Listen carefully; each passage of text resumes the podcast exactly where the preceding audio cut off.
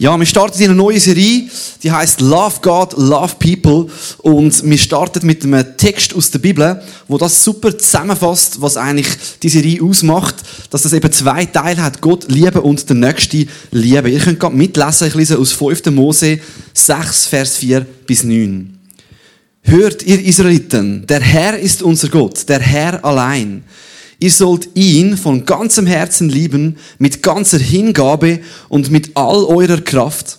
Bewahrt die Worte im Herzen, die ich euch heute sage. Prägt sie euren Kindern ein. Redet immer und überall davon, ob ihr zu Hause oder unterwegs seid, ob ihr euch schlafen legt oder aufsteht. Schreibt euch diese Worte zur Erinnerung auf ein Band und bindet es um die Hand und die Stirn Ritzt sie ein in die Pfosten auf euren Haustüren und auf euren Stadttoren. Und dann noch 3. Mose 19, 17 bis 18. Hege in deinem Herzen keinen Hass gegen irgendeinen anderen Menschen. Übe keine Rache an einem Angehörigen deines Volkes und trage ihm nichts nach, sondern liebe deinen Nächsten wie dich selbst. Ich bin der Herr. Das ist das Wort von Gott aus dem Alten Testament die zwei Gebote. Wir sollen Gott lieben und unseren Nächsten lieben.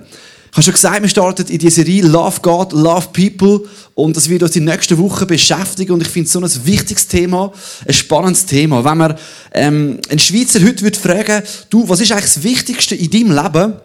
Für was, was ist schon dein Lebensmotto? Das ist dir wirklich besonders wichtig.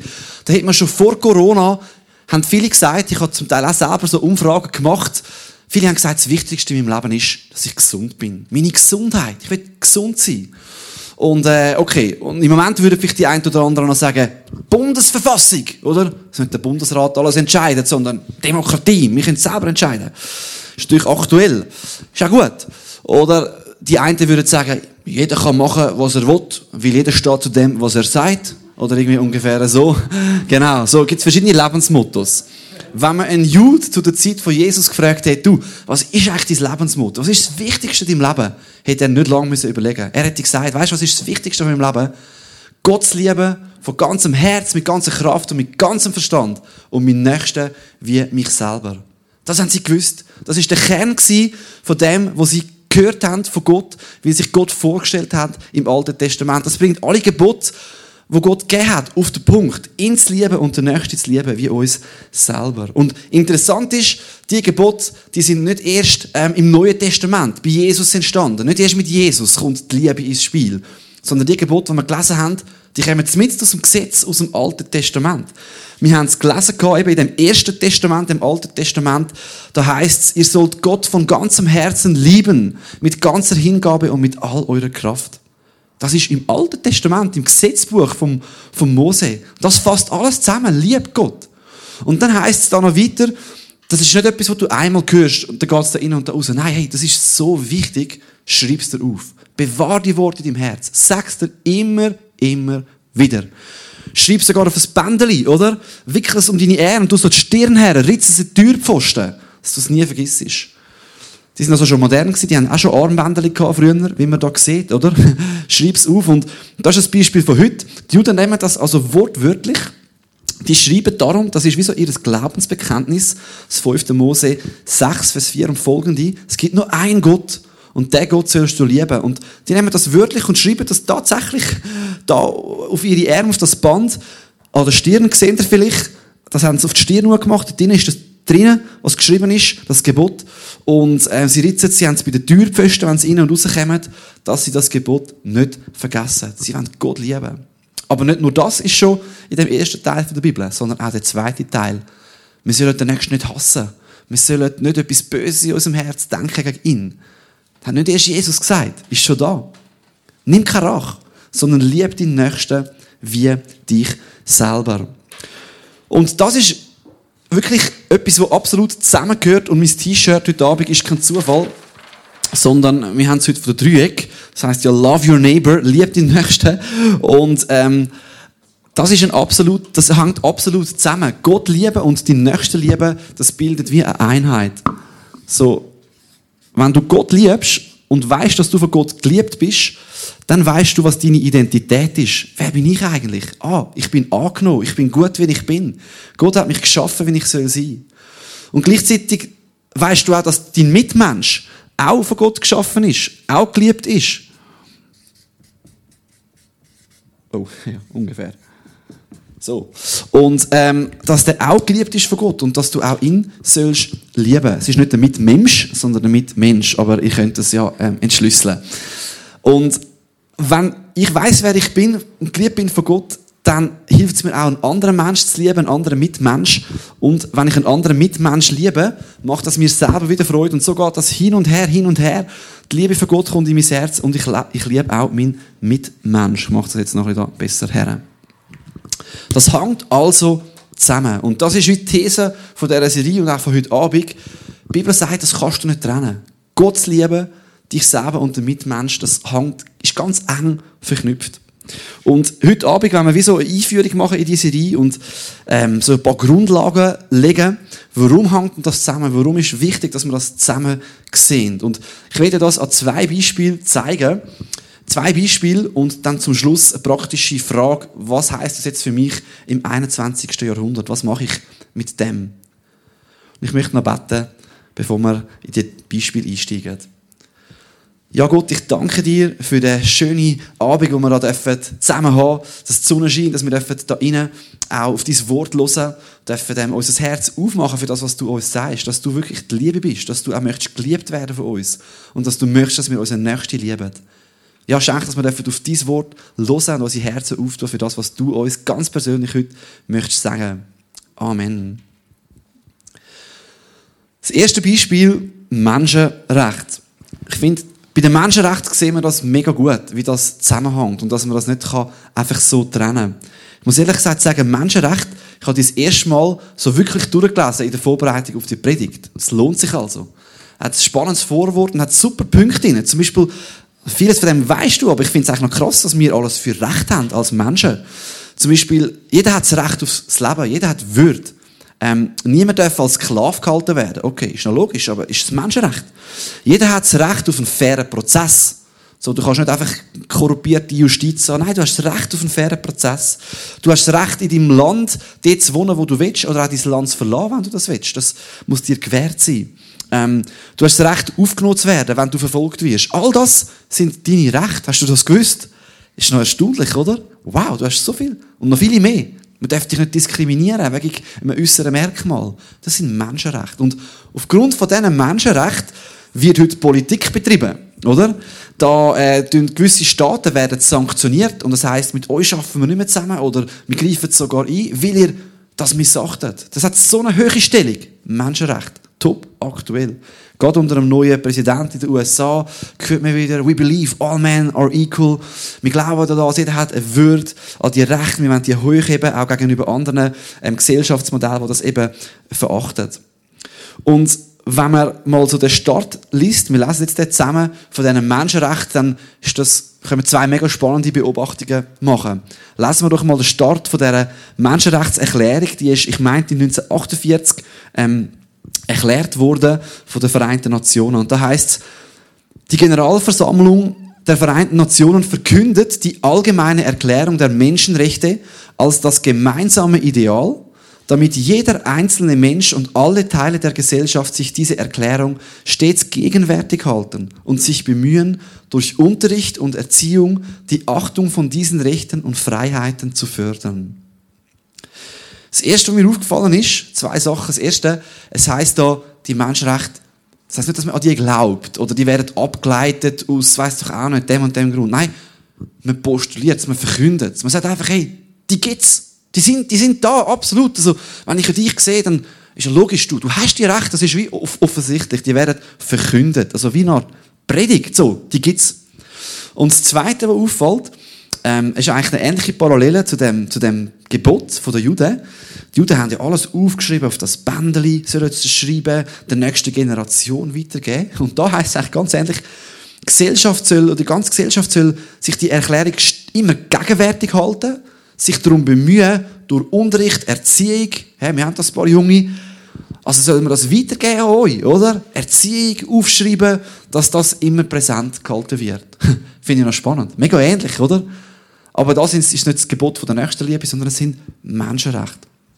Das ist gleich, aber doch gibt es einen grossen Unterschied zwischen dem Menschenrecht und dem Gebot aus der Bibel. Und zwar streichen wir da bei diesen Menschenrecht Gott aus der Gleichung. Man sagt wie, das ist wie so, sozusagen, alles, was oben ist, so ein absoluter Wertemaßstab, das, das gibt's nicht, das brauchen wir nicht, sondern die nächste Liebe, das ist eigentlich alles, das können wir alles an unserem Mitmenschen, das können wir aus der Natur ablesen. Das ist einfach so. Ich meine, das ist, das ist ja logisch. Also du siehst es so, ich sehe es so, man soll keinen Sklaven haben, man soll können frei reisen, äh, man soll niemanden diskriminieren. All diese Sachen, die sind doch äh, einfach gegeben. Für das brauchen wir nicht eine höhere Moral oder irgendeinen Wertmaßstab. Es muss nicht mal Gott sein, aber es gibt auch nicht so etwas wie eine absolute Moral, wo uns das würde sagen. Nein, Menschenrechte, die, die gibt es einfach. Aber dass das wirklich so ist, ist gar nicht selbstverständlich. Und wenn man mal genau darüber nachdenkt, hat das ein paar recht gravierende Haken. Und das ist neuerdings nicht nur den Christen aufgefallen, sondern auch ganz bekannte Philosophen, die selber nicht speziell Christen sind oder an Gott glauben. Und einer davon ist zum Beispiel der Jürgen Habermas. Ähm, er ist, wir haben ein Foto von ihm, er ist, so ein, ja, er ist über 90 schon ein, ein, ich finde es noch ein sympathisches Foto, sieht irgendwie auch noch gescheit aus, oder?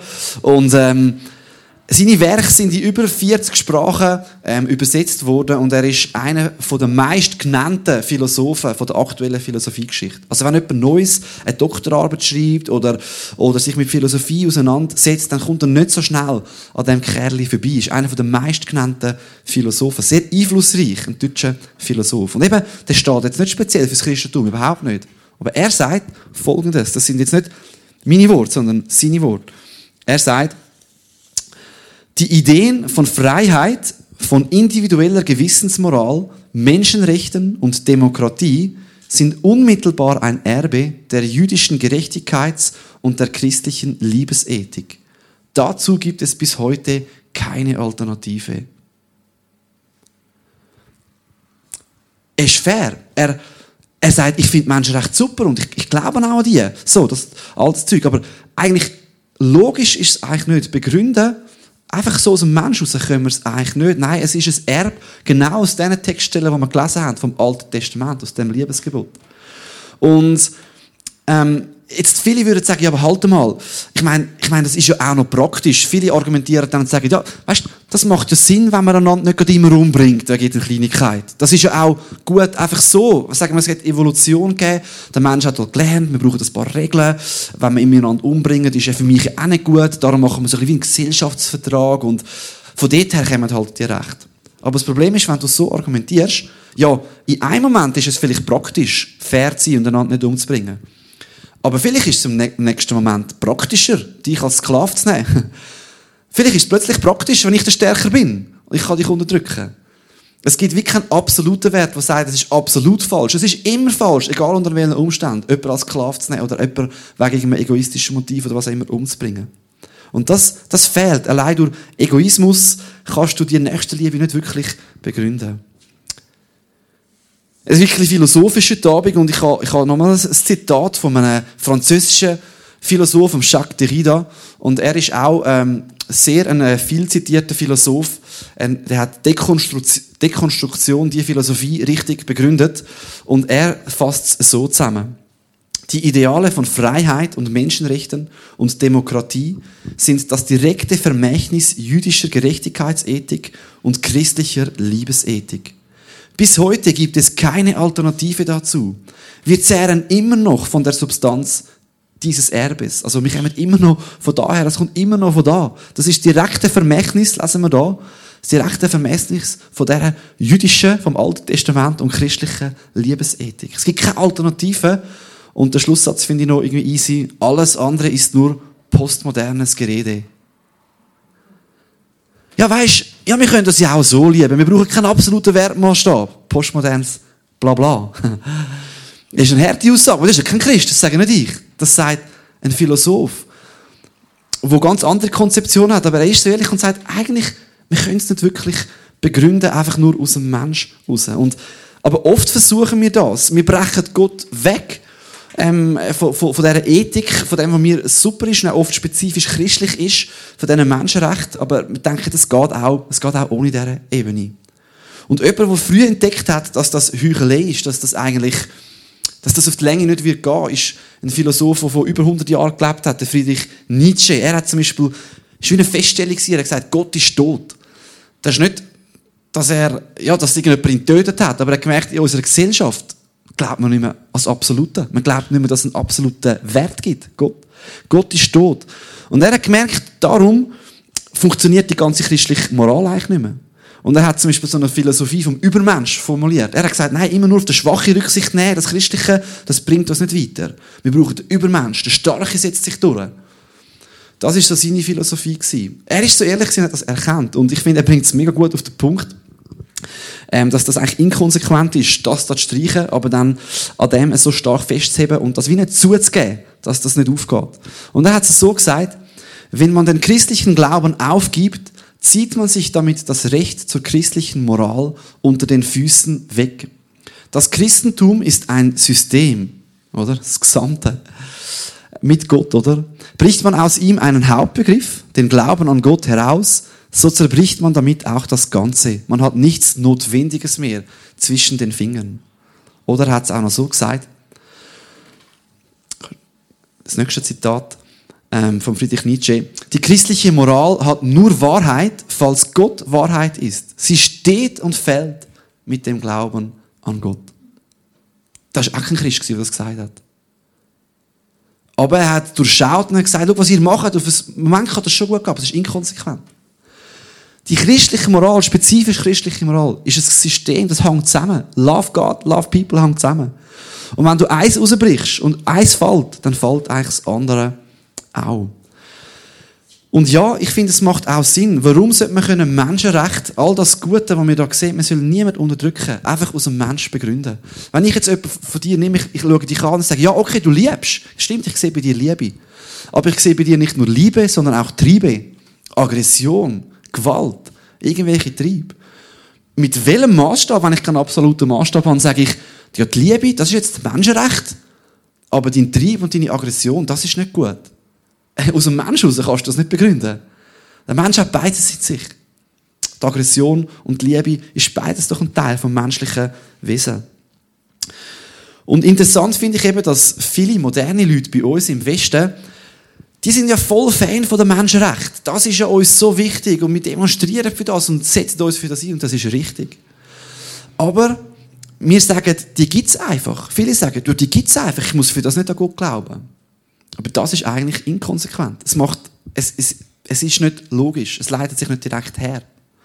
Und das letzte Zitat von einem Philosoph, einer hat das relativ humoristisch ausgedrückt der Wladimir Solovjev, und er sagt, er nimmt das Denken hoch von vielen säkularen, modernen, westlichen Leuten, die sagen, die Menschenrechte gibt es absolut, aber, äh, aber an Gott muss ich nicht glauben. Und er sagt, das ist wie die Schlussfolgerung so, der Mensch stammt vom Affen ab, wir glauben an Zufall, Evolution, also müssen wir einander lieben.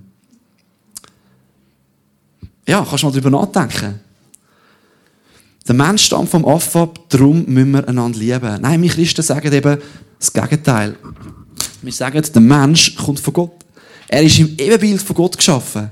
Und weil Gott dich liebt und weil Gott dich gemacht hat und weil er die Liebe ist, darum sollen wir einander lieben. Das ist der grosse Unterschied. Love God, love people. Das heißt nicht, dass die Menschen, die nicht an Gott glauben, schlechtere Menschen sind als Christen. Die glauben ja die Werte, die glauben daran. Aber wichtig ist zu sagen, es ist ein Glaube. Es ist eigentlich nicht logisch, wenn du Gott streichst.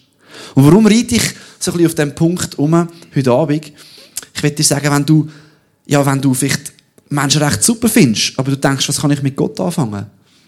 Dann müsstest du dir mal überlegen, wenn du Menschenrecht super findest, würde es nicht viel mehr Sinn machen, in Betracht zu ziehen, dass es einen Gott gibt, in dem sie im Ebenbild wir gemacht sind. Das würde viel mehr Sinn machen für unser, für dein Weltbild. Es würde Sinn machen, an Gott zu glauben an etwas Höheres. Und wenn du an Gott glaubst, an Gott, der die Liebe ist, dann macht es Sinn, dass du die Mitmenschen liebst und dass du dich selber annimmst. Dann lieb die Welt, gang raus, lieb deinen Nächsten. Es soll einen Abdruck hinterlassen in dieser Welt. So, das ist das erste Beispiel. Love God, love people, das hängt zusammen. Und das macht Sinn, wenn es zusammenhängt. Und in unserer Gesellschaft ist noch interessant, ähm, und ich will das nicht lächerlich machen, ähm, man, man tut ja einen Aspekt von der Menschenrechte sehr gross machen, besonders im Westen. Und das ist, dass man Leute ausschließt, die zum Beispiel vielleicht sexuell oder was auch immer geschlechtsmäßig anders empfinden, oder? LGBT Plus hat es lang geheißen. Ich habe letztens im Tag gelesen, ein Kommentator dort hat es ein bisschen hoch genommen, hat x Abkürzungen genommen und gesagt, ja, am Schluss fühlen sich dann die, die sich in keiner Abkürzung sehen oder keine Abkürzung wollen, noch ausgrenzt. Weil jetzt neu heisst es ja LGBTQIA.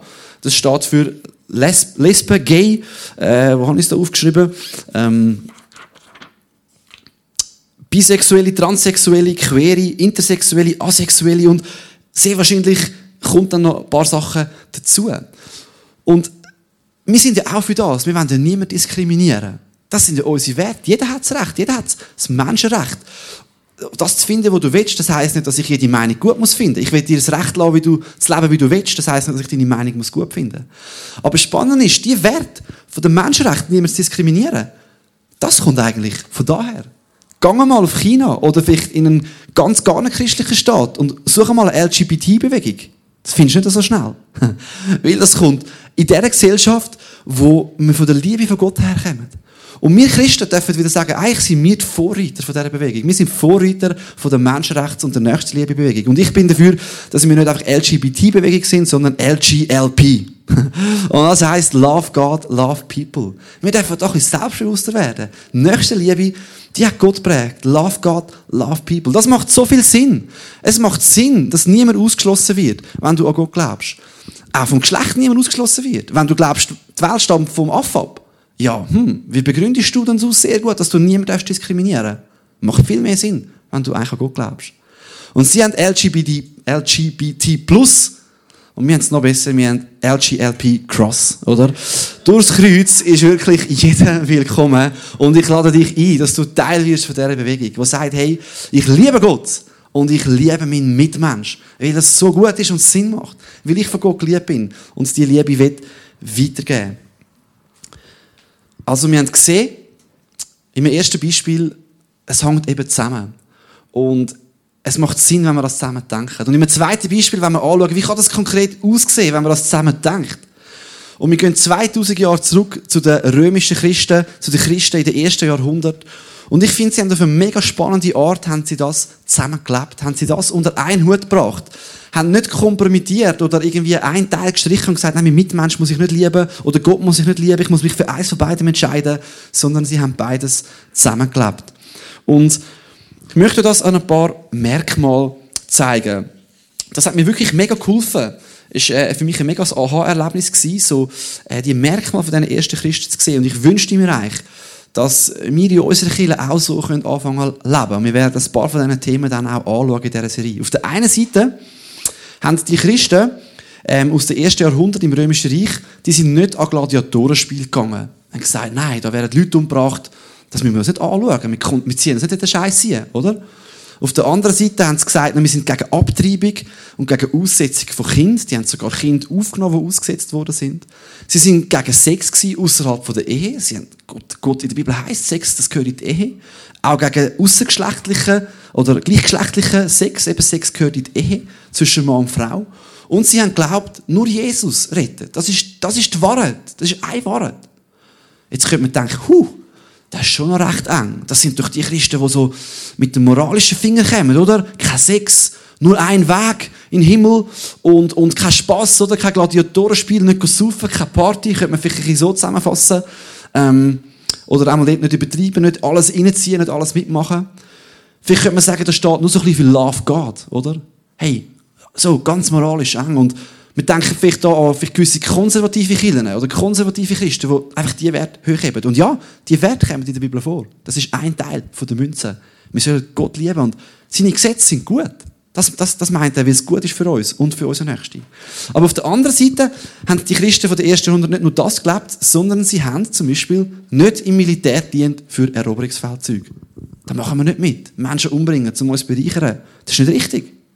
Sie haben Frauen mehr befähigt, als es sonst üblich war in der Gesellschaft.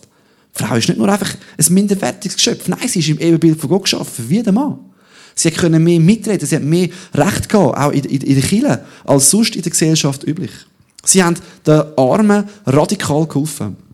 Sie sind so radikal für sie dass sie sogar die Pestkranken von, von den Römern gepflegt haben. Die Eliten der Römer haben zum Teil bei Pestkrankheiten Rom verlassen. Die Christen sind dort geblieben und haben sogar noch ihre Angehörigen gepflegt. Sie haben sich eingesetzt mit ihrem Leben. Und sie sind eine Gemeinschaft aus Armen, aus Reichen, aus unterschiedlichen Schichten. Juden, Griechen, Römer, mit Ausländern inklusive, oder? Und wenn man diese Seite sieht, das ist so radikal der Mitmenschliebe, könnte man sagen, ja, heute, hm, an welche Gruppe erinnert dich das? Man könnte jetzt das Klima dazu tun, dann könntest du sagen, das sind die, die eben für, was auch immer, Aktiv, Aktivisten, vielleicht eher liberalere oder grüne oder, oder soziale Gruppen, die für die Ethik, für die Nächstenliebe einstehen. Und auch das sind biblische Werte. Hey, der Fremde, der hat Gott lieb, heisst es in der Bibel, im Alten Testament. Hey, wir sollen uns um die Armen kümmern. Reichtum nicht einfach in dieser Welt anhäufen, sondern grosszügig sein. Und ich finde es so spannend, wie sie es geschafft haben, das zusammenzuleben. Nicht nur das oder nur das, sondern beides miteinander. Eben Love God and Love People. LGLP. Und ich würde mir so wünschen, wir würden mehr so Kinder sehen, die das schaffen, miteinander zu leben. Und ich glaube, das hat den Christen aus den ersten Jahrhunderten so Glaubwürdigkeit gegeben. Das ist wie ein Zeugnis für ihr Leben, wie ein Rahmen für ihr Leben, wo ihre Botschaft, dass Jesus der Weg ist, auch nochmal ganz neue Glaubwürdigkeit bekommen hat. Hey, ich kümmere mich um dich. Ich liebe dich. Weil Gott mich geliebt hat. Und niemand hat es verstanden, was die gemacht haben. Was machen die Christen? Also, Sex, also, das ist doch kein Problem, mal ein Mann mit einem Bub oder ein Mann mit einem Mann, das haben die Römer überhaupt nicht verstanden. Und doch sind sie zu dem gestanden und haben das gelebt. Aber sie haben auch ihren Nächsten radikal geliebt. Es war fremd für die Leute um sie herum. Und doch hat es ein mega Zeugnis gegeben. Sie sind sogar gestorben für, für den Glauben, für die Liebe zu Jesus. Und ich wünsche mir, dass wir als Connect eben beides lernen zu tun. Und in dieser Serie werden wir ein paar so Themen anschauen. Love God, Love People. Und vielleicht kannst du die, die Übersicht nochmal hier tun. Und wir wollen ein bisschen mehr auf die linke Spalte eingehen, weil über das andere haben wir schon öfters predigt, oder? Ähm, über, über, die, über Jesus als einzigen Weg. Wir wollen ein bisschen mehr darauf eingehen, wie können wir am Armen helfen. Compassion wird vorbeikommen, so eine Hilfsorganisation. Wir werden über die Schöpfung uns Gedanken machen. Aber auch, wie können wir Gott lieben. Und die anderen Themen sind für uns fix. Da stehen wir dazu. Wir stehen zu der Bibel und dass Jesus der Weg ist. Aber wir wollen schauen, wie können wir als Christen einen Fußabdruck hinterlassen in dieser Welt. Wie können wir die Welt lieben, dass sie spürt, dass wir sie lieben und dass wir ein echtes Zeugnis sind. Und ich glaube, das ist mega, mega kraftvoll. Und du darfst Teil sein von dieser LGLP-Bewegung. Der letzte Punkt, was heißt das für dies und für mein Leben? Was können wir mitnehmen von dem? Was heißt das für mich ganz persönlich? Und die Band darf sich schon mal ready machen. Ja, eine gewisse Gefahr ist ja in dem hinein, Gott, vielleicht, wenn wir nachher über konkrete Sachen reden in den nächsten Wochen, dass man schnell schaut, wie macht das der andere? Ah, wie geht denn der mit dem Geld um? Oder mit dem und dem Thema? Oder mit dieser Regel? Und übrigens wichtig, die Regeln, Gott lieben, das definiert der Gott auch. Was heißt denn zu lieben? Ja, eben, das zu befolgen, seine Gebote zu befolgen. Und man denkt vielleicht, ja, der macht es so und der macht es nicht so gut. Aber heute geht es gar nicht darum, was der andere macht. Sondern die Frage ist an dich. Liebst du Gott von ganzem Herz? Liebst du deinen Mitmensch? Kennst du die Liebe von Gott? Weißt du, dass er dich liebt? Und weißt du, dass er dich einlädt, deine Hand deinem Mitmensch auszustrecken und ihn zu lieben? Welchen von diesen Punkten willst du vielleicht aus dieser Liste streichen? Wo musst du vielleicht sagen, hey, ich möchte mich neu ausstrecken, auf die oder auf diese Seite. Ich möchte das Gebot von Gott wieder neu in mein Leben integrieren. Oder vielleicht mal überlegen, was könnte es heißen, nicht ein Gladiatorenspiel zu gehen in der heutigen Zeit? Heißt das vielleicht einen gewissen Film nicht mehr zu schauen? Heißt das, irgendwo nicht mehr mitzumachen und zu sagen, nein, die Werte teile ich nicht? Was heisst es aber, am Armen zu dienen? Und das werden wir auch anschauen in den nächsten Wochen. Vielleicht heisst es für dich auch wieder mutiger zu sein und zu sagen, hey, weißt du was? Ich bin ein Vorreiter. Ich gehöre zu dieser LGLP-Bewegung. Ich darf stolz sein. Ich muss mich nicht verstecken als Christ für die Werte, die ich habe. Ich darf wissen, das kommt aus, von Gott her, von seiner Offenbarung.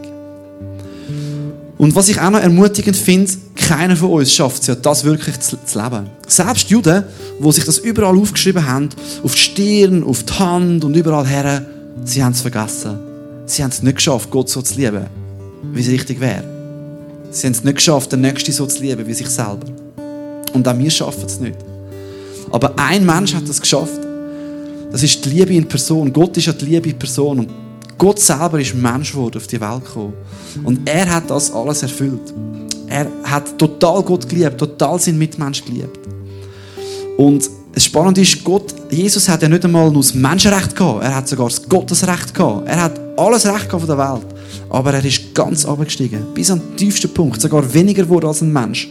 Er ist am Kreuz gestorben, ungerecht. Und er setzt dich ein und sagt, hey, du wirst nicht mal nur ein Mensch, du wirst ein Kind Gottes. Und die Liebe von Gott, die kommt durch Jesus in dein Leben hinein. Und du kannst anfangen, deinen Nächsten lieben. Und ich möchte mit dem Bibelvers schließen, wo das super zusammenfasst. Und dann gehen wir nochmal in ein Lied hier. Im 1. Johannes wird das so zusammengefasst. Und das ist die wahre Liebe. Vorher heißt es, Gott ist Liebe. Und heißt, das ist die wahre Liebe. Nicht wir haben Gott geliebt. Es fängt nicht bei uns an, da unten. Sondern er hat uns zuerst geliebt. Die Liebe kommt von da. Und hat seinen Sohn gesandt, damit er uns von unserer Schuld befreit.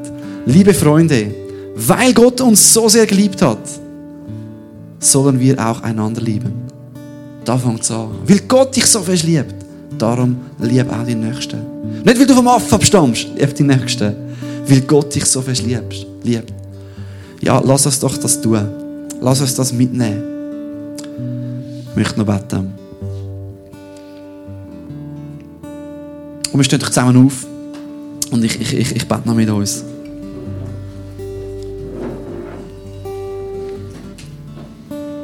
Ja, ich habe mich gefragt, wo soll ich die Predigt aufhören? Und die Predigt die hören wir auf bei Jesus, beim Kreuz. Love God, love people. Durch Jesus ist jeder willkommen. Und auch wenn wir es nicht schaffen, seine Liebe, die kommt in unser Herz ein. Und Gott, für das danken wir dir, dass wir so eine, äh, ja, so eine Botschaft haben, so eine Liebe, die wir in die Welt tragen dürfen. Zeig uns, wo wir vielleicht nur das eine oder das andere tun, wo, wo wir vielleicht eines von deinen Geboten, von diesen Werten, von diesen biblischen Werten streichen wollen. Zeig uns in den nächsten Wochen, wie wir wirklich deinen Fingerabdruck in dieser Welt sein können, wie wir Menschen und Schöpfung um uns herum lieben, durchs Kreuz durch, durch Jesus durch. Und ja, schenke uns auch eine Freude darüber, dass wir so einen Gott haben, der Liebe ist, dass wir in diesem Ebenbild geschaffen sind und dass wir das dürfen weitergeben dass wir dürfen zu einer Bewegung gehören, die die Welt liebt, die die Welt braucht, die sich verschenkt am Nächsten, die selber geliebt ist. Und du siehst gerade dort, wo vielleicht Leute unter uns sind, die ja, wieder neu spüren dass sie wirklich geliebt sind. Hey, weißt du eigentlich, dass Gott dich liebt? Er liebt dich mega, mega fest. Öffne dein Herz für Jesus. Öffne dein Herz für ihn und fang an, Abdruck werden von ihm in dieser Welt. Amen.